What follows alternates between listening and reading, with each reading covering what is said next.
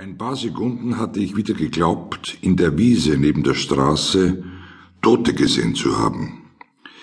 Diese Vorstellung war mir nicht neu. Sie taucht bei mir gelegentlich auf, obwohl das einzig wirklich tote Lebewesen, das ich bis dahin gesehen habe, ein überfahrener Igel war. Diese Straße fahre ich ziemlich oft. Sie ist inzwischen sogar eine besondere Straße für mich. Und nicht nur, weil ich jedes Schlagloch und jedes Verkehrsschild kenne.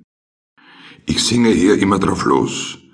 Den Anfang mache ich meistens mit den Bergkameraden, bis mir keine Lieder mehr einfallen und ich mich in wahllosen Geräuschen versuche. Summen, kreischen, quietschen, schluchzen, brummern, jodeln. Bei dem einzigen Rasthaus, das auf der Strecke ab sechs Uhr morgens geöffnet hat, habe ich einen Kaffee an der Bar getrunken, während ich vorn bei der Dieselsäule den Tank auffüllen ließ. Die Kellnerin war neu. Sie ließ sich von mir kein Gespräch aufdringen. Der Tankwart draußen war genauso verschlafen. Er fragte, ob ich eine Rechnung brauche. Ich ließ mir in seinem Glashaus eine Rechnung schreiben und stempeln. Als ich den Wagen startete, sah ich, dass der Tankwart den Kopf auf seinen Tisch legte, um weiter zu schlafen. Bei der Ausfahrt versperrte mir ein Mädchen den Weg, das mitgenommen werden wollte.